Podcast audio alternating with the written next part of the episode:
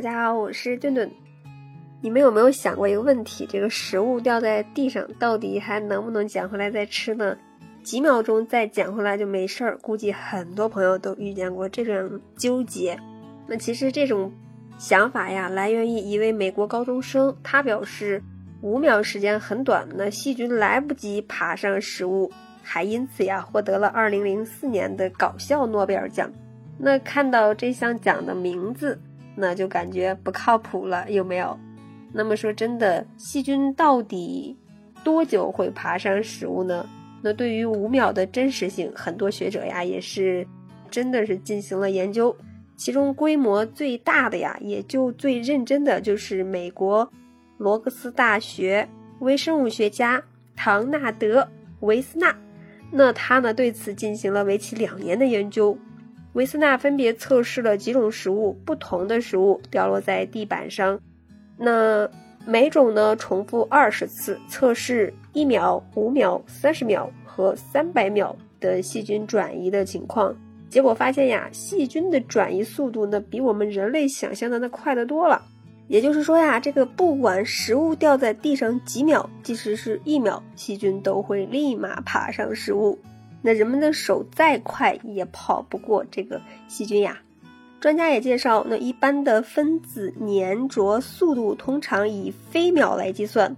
那纸呢，容易一下子沾满水，也是这个原理。水分子有着强的磁力，那足以对抗地心引力，吸引纸分子与其粘着。那这里的粘着速度就取决于你能不能赶在细菌之前把它捡起来的关键了。因为呀，水分的磁力很强，所以呢，水分高的食物都有着很强的细菌能力。你比如说上面的西瓜，那吸附的细菌能力呢，要明显强于其他干燥的食物。相反的呢，表面光滑而且干燥的小熊软糖，那落在地上一秒时的吸附细菌量也相对要少一些。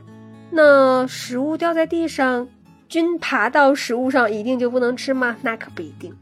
那这个呀，还得看您家的地板上有多干净，也就是说爬上来的细菌有多少，那爬上来的菌有没有危害？那通常家里地板上不仅充满了什么皮屑呀、排泄物等一些代谢物，那还可能有清洁剂呀、重金属啊等一些化学污染，那有可能还有这个什么各种细菌，你比如说金普菌呀、溶血链球菌呀、绿脓杆菌。沙门氏菌等等，那有人说了，那我的饼干掉在地上一整晚，第二天早上吃照样没事儿。那相信大家也有过同样的经历。我们之所以没有病呢，是因为身体已经习惯了。那还有呢，就是某一些极端的情况，你比如说掉在医院或者是卫生间地板上的食物，哪怕一秒，那不管什么食物，最好呀都不要吃了。那如果是在荒野求生掉在地上的食物，能够续命，那吃就对了。那还有呢，我们每天都生活在布满细菌的环境中，只要我们吃下去的是有益菌呢，或者是有害菌没有超出免疫系统的承受范围，也就没啥事儿。但是呀，墩墩建议你们掉在地上的东西还是不要吃了。